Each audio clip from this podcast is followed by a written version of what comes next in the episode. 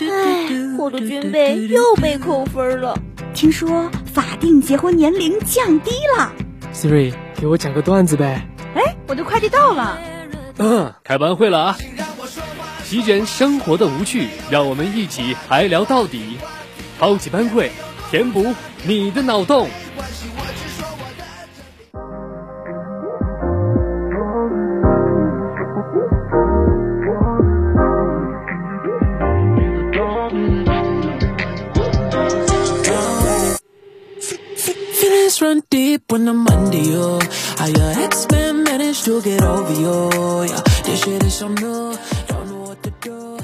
Hello，大家好，欢迎收听每周四下午与你准时相约的超级班会，我是你们的班长子健。Hello，大家好，我是委员娜娜。那么本期我们超级班会的主题呢是青年综合症。那么其实提到这个青年综合症，那么指的呢就是我们经常会犯的一些毛病。呃，那么其实对于我们当代青年来说呢，呃，经常犯的一个毛病可能就是摆烂了。对，其实我觉得就像我们刚才所说的这个摆烂，那我们今天所说的这个青年综合症呢，它就并不是我们生理意义上的发烧或者是感冒，而是我们精神方面的一些症状。可能我们大家都觉得，就是现在的年轻人看起来是这种人畜无害，然后十分健康的样子嘛，但是说不定我们早已经是病入膏肓了。没错，那其实提到这个精神层面呢，也是让我想到了我这段时间正在上的这个马原这门课程。那像。像是在这个课程上呢，就是提到了，呃，人的大脑会产生意识，啊，从而呢去控制人产生一系列的想法。那我觉得呢，这个青年综合症就是因为大脑产生的意识所造成的，呃，从而呢让我们产生了一些想法。但其实对于我们青年来说，这个症状可能呃会相同，也是会不同。好，那么今天就由我跟委员带领大家一起来探索一下青年综合症的一些症状。对，那其实我们今天想要先带大家去探讨的呢，就是我。我们的这个语言匮乏症，那不知道我们的小耳朵们平时的时候有没有发现，就是虽然说我们现在这是一个就是网络化，还有就是节奏非常快的时代嘛。所以呢，生活在这样一个时代的时候，可能我们都在去追求这个高效率嘛。所以其实我们的交流也是这样的，甚至于我们说话的内容呢，也是越来越简洁嘛。就比如说好的，OK 这样去回答，而且呢，我们的表达方式也是越来越单一了。没错，那其实呢，我也是有着这方面的一定的问题的。呃，因为平时可能大脑组织好语言了，但是话到嘴边却不知道该怎么说。啊，那可能一方面原因是因为这个用词不准确。或者是句意不通顺，所以说自己不想去表达这一句话啊。那可能另一方面的原因呢，会是因为自己比较腼腆嘛，或者是呃自己特别的紧张，在某一个特定的场合之下，呃，所以说自己的话语也是说不出来。对，其实我觉得我们现在在交流的过程中，就是会越来越少的运用到词语嘛，反而是更多的表情包，而且其实我们的表情包也是更加的多样化。对，所以其实我觉得有时候我们的表情包也是一个反向输出吧，就是我们呢，就是不再去用语言去回复了，反而只是用表情包去回复。没错，那其实两个人之间聊天呢，可能会经常容易冷场啊。那尤其是情侣之间，可能经常聊着聊着就没有话题了。对啊，那其实这时候呢，表情包反而成了去拯救两个人之间呃关系的一个道具吧。嗯啊，因为表情包比较生动、比较形象嘛，所以说呃，在去表达你的一些话语的时候，会不像你呃直接打字那么冷淡。可能两个人之间平时的视频或者电话交流会比较少，那其实表情包这时候就会。呃，让你们两个之间的呃热情也是被重新的点燃。曾经我也是见过有两个人只用表情包聊天，那么可能这两个人之间的关系真的是非常的要好啊。那他们之间可能默契也是达到了一定的程度吧。对，所以其实，在一般的时候呢，我们还是可以去用一些表情包，但是千万不要全用啊。对。那其实，呃，说到这个，呃，语言匮乏，还是有另一个方面在的。那像是可能你平时会去给别人提问一个问题，啊，但是他的回答却是哈哈哈，或者是都行随便，啊，那其实这些回答的反而是呃间接性的把这个聊天给聊死了，啊，那其实你在面临这个情况的时候，你也是呃会有一些尴尬在的。那其实你当时在呃把这个疑问抛给对面，让对面去做选择的时候，他却把这个问题反向的又抛。抛给了你，呃，那最终这个问题还是到了你这边。那其实这种聊天的话，也是会让你这个语言产生一种匮乏。对，所以其实我觉得有时候我们可以去用一些这种套路式的交流嘛，就是一些万能回复句。那我觉得这个时候呢，它可能能够去解决一些我们这个语言匮乏所带来的问题。对，那其实语言可以说对我们来说真的非常重要，因为不管是之后步入社会，还是现在在这个大学中去与朋友交谈，对，呃，那像是呃给老板做汇报的时候，或者是呃跟之后朋友谈合作的时候，那这个沟通和交流是少不了的。那像是在大学里呢，也是开设了一门课程，叫做职场交流。那从这儿呢，也可以看出来，大学对于学生的这个交流沟通能力真的是非常的看重。所以说，平时呢，我们也是要多注意这一方面，去培养一下自己的一个沟通交流的能力。对，那我觉得，如果说觉得自己有这个语言匮乏症的同学呢，可以去选择这门课嘛。嗯。而且我觉得，就是这个语言匮乏症呢，它可能只是在我们的生活中是偶尔出现的，但是呢，还有一种症状叫做这个掩耳盗铃症。这个呢，可能就是我们自己主动的嘛，所以其实感觉在我们日常生活中还是非常常见的。嗯，那说到这个掩耳盗铃症呢，也可以称作为是。自欺欺人症，那么它的主要症状表现呢，就是间接性的眼瞎耳聋啊。那么其实换一句话说，就是对于自身的一个自我麻痹。对，其实我觉得这个症状呢，我还是这样一个典型的掩耳盗铃症患者了。嗯，而且其实这个症状它遵循了一个原则，就是三不原则，就是说你不去听，也不去看，更不去关心，好像只要你假装你不知道，那感觉就是世界上无论发生了任何事都和你无关了。对。那提到这个呢，就让我想起来我吃宵夜了，因为我呢真的是非常的喜欢在晚上的时候吃一些宵夜嘛。嗯。那我就感觉反正我又没称体重，不知道自己是胖了没胖，那就放心的吃吧。bye. 对，没错。那其实说到这个掩耳盗铃症呢，真的会经常发生在减肥人的身上，因为减肥人呢，他经常会呃耗费许多时间、许多精力去呃节食，从而达到减肥这么一个目的。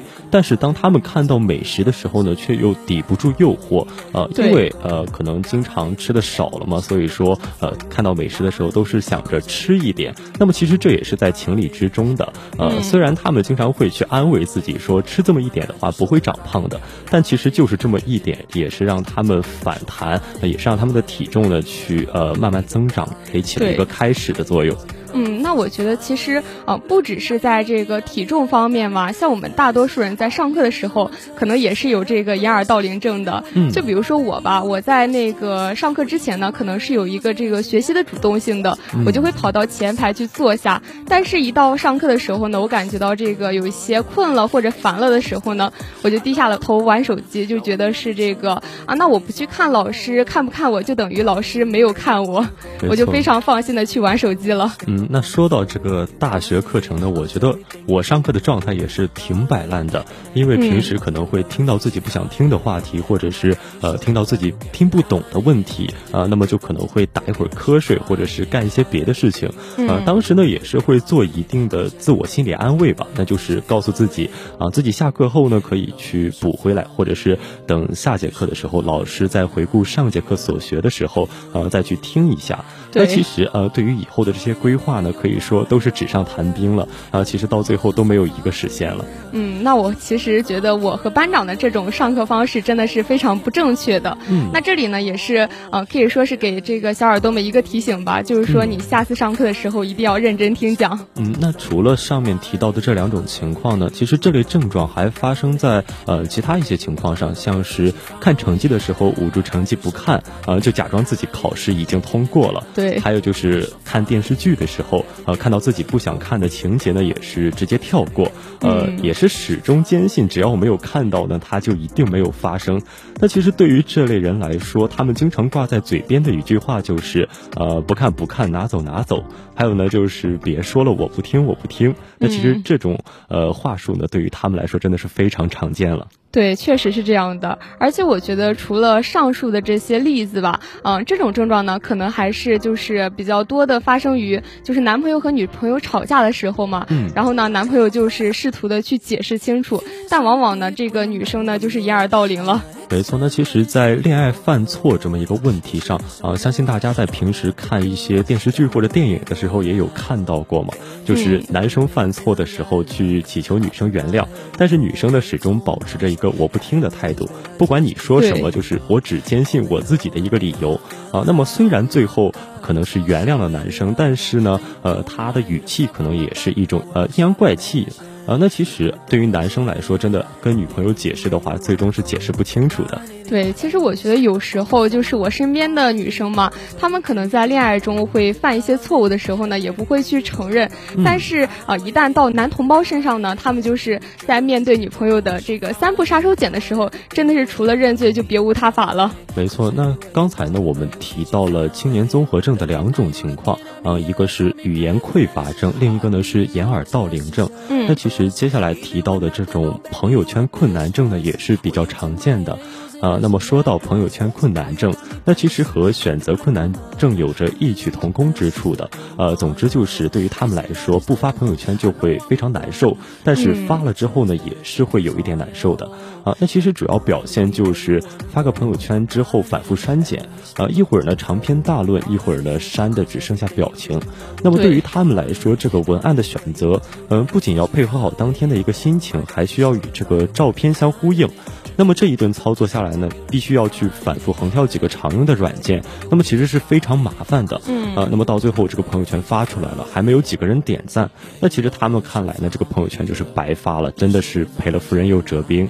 确实，呃，其实说到的这个朋友圈困难症呢，我是没有这个症状出现的，因为我很少发朋友圈嘛。但是我舍友呢，基本上是都有这个症状。他们呢，基本上是在每一天的时候呢，会去攒一个素材和文案，然后到这个周六周天的时候呢，统一发一个。然后这个时候他们就开始了这个困难症嘛，就是选择过来选择过去，不知道哪一个更好。其实这个时候看的我呢，其实也是感觉比他们还累的。没错，那么可能有的人呢，平平时喜欢去拍很多照片，啊，到最后去选择啊最喜欢的照片发出来，啊，那么其实当时在选文案的时候，就会有一种想法，啊，就是刚看到一个文案非常合适，但是一不小心又瞥到了另一个非常合适的文案，呃，那么这时候呢，选择困难恐惧症就犯了，对，真的两个都非常合适，不知道该选哪一个了，呃，所以说对于这个底阅或者是文案或者是图片来说，真的是只要精了就好，不要去追求太多，嗯。而且我觉得不只是有这个现象吧，嗯，即使是有一些人呢，他们在发朋友圈的时候是已经呃选好了自己的照片还有文案的时候，也是会有一些犹豫的。就像我之前嘛，我之前就会发一些自己看剧的感想，但是呢，我下面的这个评论呢就是一串问号，那导致我呢就不愿意再发了。嗯，那其实像是委员说的这种情况呢，可能就是呃那种害怕之后被别人抬杠或者是被别人议论这么一类人。啊，那么其实这类人在发完朋友圈之后呢，呃，可能这个朋友圈就会呃一传十，十传百，传到别人的耳朵里。对。那么可能跟他有不同看法的人就会在背后去议论他。那么其实你听到别人去嚼你的舌根子的时候，你真的会非常难受的。呃，所以说思来想去之后，这条朋友圈其实是发的没有什么意义在的。对，所以其实我觉得，如果说大家就是发朋友圈是为了开心嘛，所以大家真的没有必要在发朋友圈的时候去呃。选择困难，只要开心就够了。嗯，接下来呢，给大家去呃聊一聊这个第四个青年综合症，那就是三秒记忆症。呃，那俗话说就是鱼的记忆呢是有七秒的，呃，那这里说的三秒记忆真的是用了一种夸张的手法吧。对，确实是这样，但是我觉得呃还是有一定的道理的。那不知道各位小耳朵们有没有这样一个感受，就是好像自己在上大学之前呢是这种啊上知天文，然后下知地理，就感觉没有什么是不知道的。但是上了大学之后呢，好像是这个一夜回到解放前了。这个大学似乎是上了，好像又是白上了。这反正呢，这个记忆力是越来越不行了。没错，可能很多呃就是刚高考完嘛，高中学过的知识到大学里却全忘了。呃，比如说。接下来要面对的这个四级英语考试，呃，那可能你会说我要吃高中的英语老本，但是真正到考试的时候呢，你却发现你高中学的那些单词，呃，可能会想起来一点皮毛吧，但是呃，能够记住的真的不多了。那其实对于学习来说，这种呃。三秒记忆症真的是非常的不利的。呃，尤其是你平时呢精力可能不集中，学习效率非常低，呃，再加上你健忘这么一个症状的话，真的是非常的麻烦。对，其实在这个三秒记忆症这方面呢，我觉得是在我学习英语单词的时候是格外明显的，甚至我觉得这个单词在我脑海中停留的记忆都没有三秒，直接是读过就忘。而且其实不止在学习生活中吧，就是在自己的这个生活中呢，呃，就比如说我去后街买东西的时候，真的是车停在那儿之后，呃，自己从后街出来，直接人走了，车留在那儿了。嗯，你说到这个电动车，我又想起来，我每天早上跟我的舍友下楼的时候呢，我经常问他一句话，就是我的车昨晚停哪儿了？那其实呃，像是过了短短的一个晚上，我就忘了我的车停哪儿了。这种呃健忘症真的是非常常见了。那其实有专家学者呢，也是对此做了研究的。呃，他就发现呢，呃，可能第一天你去记东西，你会忘记百分之嗯七八十，但是当第二天你去再呃又把它记一遍的时候呢，你会记住百分之六七十。呃，那么到七天这么一个时长的时候呢，你可能就会产生一个永久记忆。对，其实这可能就是艾宾浩斯的记忆曲线吧。如果大家去用这个方式去记忆的话，可能真的是更高效率的一个方式。嗯。那其实说到这个记忆症呢，可能它经常发生呢是在这个复习周里面，嗯呃，因为这个症状对于学习来说，刚才提到了就是非常大的一个麻烦，呃，可能呃，因为有一些心理承受能力比较低的人呢，他们可能甚至会产生这种呃跳楼轻生的这种想法，所以说呃，也是会对他们的生命产生一定的困扰的。嗯，但是我觉得这个发生在这个复习中呢，也是没有办法的事情了。Driven take you, so fine in it. But everything you wear, you know you'll be the dominant. Cause everywhere you go, you know you Fiji fine with it. Looking at you, looking at me, yeah, got me breathless.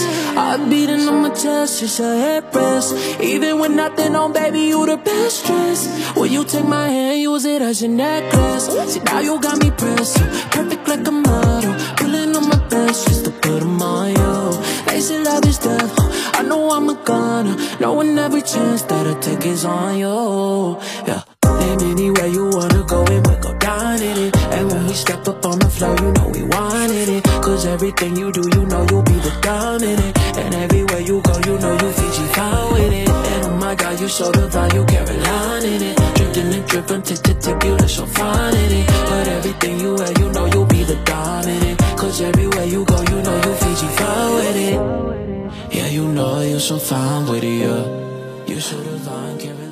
那么刚才呢，给大家聊过了四种青年综合症，接下来给大家聊一下最后一种症状吧，就是锦鲤狂热症。嗯，那么提到锦鲤呢，可能很多人都会想起来，呃，之前有一段时间的呃一零一女团当中的杨超越，呃，她可能真的就是幸运的代名词了啊。那其实呃，说到这个锦鲤狂热症呢，它可能是跟迷信是息息相关的。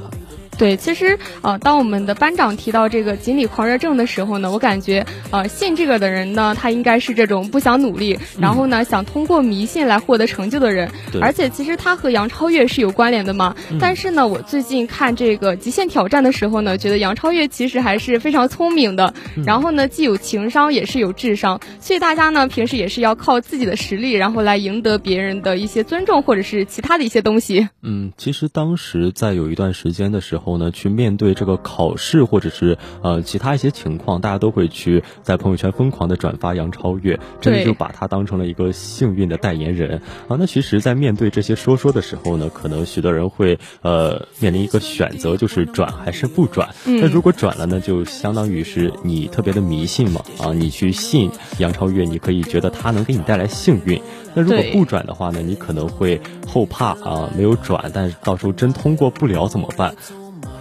嗯，但是我觉得这个症状还是比较常见的啊。那就比如我吧，其实像我上学期就选的篮球嘛，然后他的考试内容是三不上篮。我觉得投篮就是有一定的这个运气在的，所以呢，我在考试之前就专门的去求一求梁超越。然后呢，就是我到最后的时候，真的是两次都是十八秒之前嘛，就觉得啊，可能信这个真的有一定的这个关系。那其实委员的这个篮球课还是非常幸运的，最后这个考试。对。那其实对于这个锦鲤狂热症的患者的主要表现呢，可能就是呃少壮不努力，只能转锦鲤。对于他们来说啊，如果这个困难转一次解决不了，那就再转一次。那其实我对于这个锦鲤狂热症的一个看法呢，就是宁可信其有，不可信其无啊。那其实，在看到这种说说的时候。转一次也无所谓嘛，毕竟也耽误不了几分钟的时间。对，也是给自己一个心理安慰嘛。那以上我们提到的这个包含锦鲤狂热症在内的症状呢，也仅仅是我们当代青年综合症的冰山一角了。所以其实这些症状呢，也是可以解决的。但是呢，我们需要去寻找一些原因，然后对症下药，也是能够让自己变得更好。没错，刚才给大家举了五个青年综合症的症状啊，那么其实在这个青年综合症的症状背后呢，也是有着不为人知的秘密啊，那就是他们的一些产生的原因或者是其他的呃，那么现如今的青年人其实是摆脱了佛系丧系，也是彻底进入了超脱自然万物的一个状态。嗯，那么其实对待一些事情的时候呢，他们是摆着既摆烂又不摆烂的一个态度呃，那么就像是处在一种进退两难的一个尴尬境地。嗯，而在每一代人诞生的时候，我们其实总能够听到一句特别熟悉的谬论，那就是某某某的呃后代呢是废物的一代，或者是某某某的后代是垮掉的一代人。那其实每一代人都有着每一代人的一个活法，只是现在的青年人呢看得比较开，可能他们更懂得在自己青春的年华里头，除了奋斗那一部分，还不能忘记享受。因为毕竟享受其实是我们这几十年的不可少的功课了。对，其实当我听到我们的班长说就是呃某某后是废物的一代的时候呢，就让我想起来我之前看的这个 B 站的货浪视频嘛。那他呢就觉得我们零零后可能就是有一些呃对我们的不理解嘛。但是呢，我们零零后其实是一群这样有自己的理想，然后呢有自己的想法，也是属于这种不被定义的青年一代吧。嗯，那其实说到青年一代呢，我们也被许多老一辈的人称为新中国的新鲜血液。嗯啊，那其实青年综合症可能会呃，在许多人看来有好的一面，也有坏的一面。那其实不同的状况呢，也是会起到不同的作用的。那像是在一些呃极端情况下，也是会去点醒那些沉迷于享受的青年，呃，去激励他们前进。对，其实提到我们现在的年轻人呢，你就可以看出来和自己的父母辈还有爷爷奶奶辈是不同的。像他们呢，可能就更喜欢热闹一点，因为我们逢年过节就要回家嘛。但是现在的年轻人呢，他们可能更希望的是独处，然后呢，也是更向往个人的 solo。我们是就是不喜欢这种无用社交嘛，没错，还有一点这种你懂我也懂的小心思。对，那其实面对这种无用社交呢，可能很多人会用哈哈哈或者是哦哦哦去回答。嗯，那其实这种话术呢，也是成为了结束话题的一个必备语录。呃，那我其实相信每个成年人都比较懂得社交黑话的。对，像是三不原则呢，算得上是掩耳盗铃了。那其实我们只在乎我们自己想要关心的，呃，去为了避免麻烦事呢，也是为了眼不见心不烦。呃，掩耳盗铃也只是图的一时安慰罢了。对，其实这个三。三不原则，刚才我们说到了这个男女朋友嘛，所以其实我觉得它更重要的一点就是我们这种没有就是另一半的，到头来只能是抱住可怜的自己哭了。嗯，刚才呢给大家分析了这个语言匮乏症和掩耳盗铃症的两个原因啊，那么接下来呢就给大家分析一下剩下的症状产生的一些原因吧。像是这个朋友圈困难症呢，那就是呃可以说分为两类人啊，有一类人呢是恨不得一天都住在朋友圈里面一。打开朋友圈全是一个人，那么久而久之也是变得比他肚子里的蛔虫还了解他自己了。那么另一类人呢，可能就是常年潜水，呃，打开个微信呢，也只是为了必要的社交。呃，对于朋友圈来说，那么他们可能都不清楚这是个什么功能。就像我的爸爸妈妈一样，他们可能平时不怎么关注我的朋友圈。对。其实我觉得，就是那种有朋友圈困难症的人呢，他们去反复删减自己的这个朋友圈的内容，也是对我们这种就是刷到他们朋友圈的人，还有对自己劳动的一个尊重吧。所以他们的目标呢，就不是那个分享日常这么简单，他们呢，往往是要立志成为这个朋友圈的 C 位 idol 了。嗯，没错。那这些爱发朋友圈的人呢，可能是为了分享自己的生活，或者是分享自己。呃，那么其实他们的日常生活，呃，也是。使这个朋友圈成为了他们的一个标签吧。嗯啊，那接下来说一下这个三秒记忆啊，那三秒记忆呢，可能是很多青年人的一个通病啊，前一秒说后一秒就忘记了。那么这种症状短暂的出现其实还好，但是一旦发展壮大的话，就很有可能成为老年痴呆的一个前兆。所以说，小耳朵们，呃，真的是需要提高警惕了。嗯，我觉得这个三秒记忆症呢，还是可以消除的。只要是大家平时的时候呢，能够去多留意一下，然后注意一下自己的东西，这样呢，我们就可以避免去成为了这个老年痴呆的一员了。嗯，那其实我们平时也要是想着方法去解决一下我们的青年综合症的。呃，那像是语言匮乏，其实它不是病，呃，但是关键时候是真的要命。那像是呃，我们平时呢，呃，情绪激昂的时候，心中有千言万语想要表达，嘴边竟然是随处可见的网络语言。所以，如果想要去提高自己的一个语言表达能力，呃，那么小耳朵们其实平时可以多看一看辩论类的比赛，呃，去听一听大神们的语言组织和思维总结能力。日积月累的话呢，也是能够提高自己的一个语言表达的。对，我觉得看一些辩论比赛呢，真的是可以提高自己的这个知识面的，也是希望大家能够去变得更好。对，没错。那其实呢，呃，除了这个语言匮乏之外，我们还是呃需要去注意一下我们平时这些症状的啊。那像是青年综合症呢，它不是纯粹的褒义或贬义，更不是定义青年人的标签。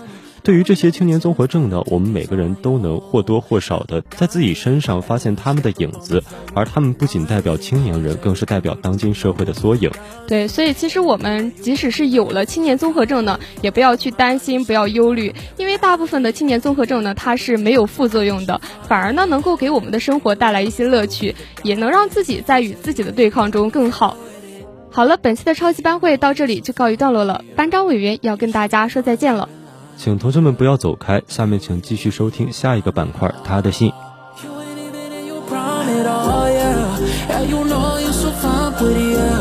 You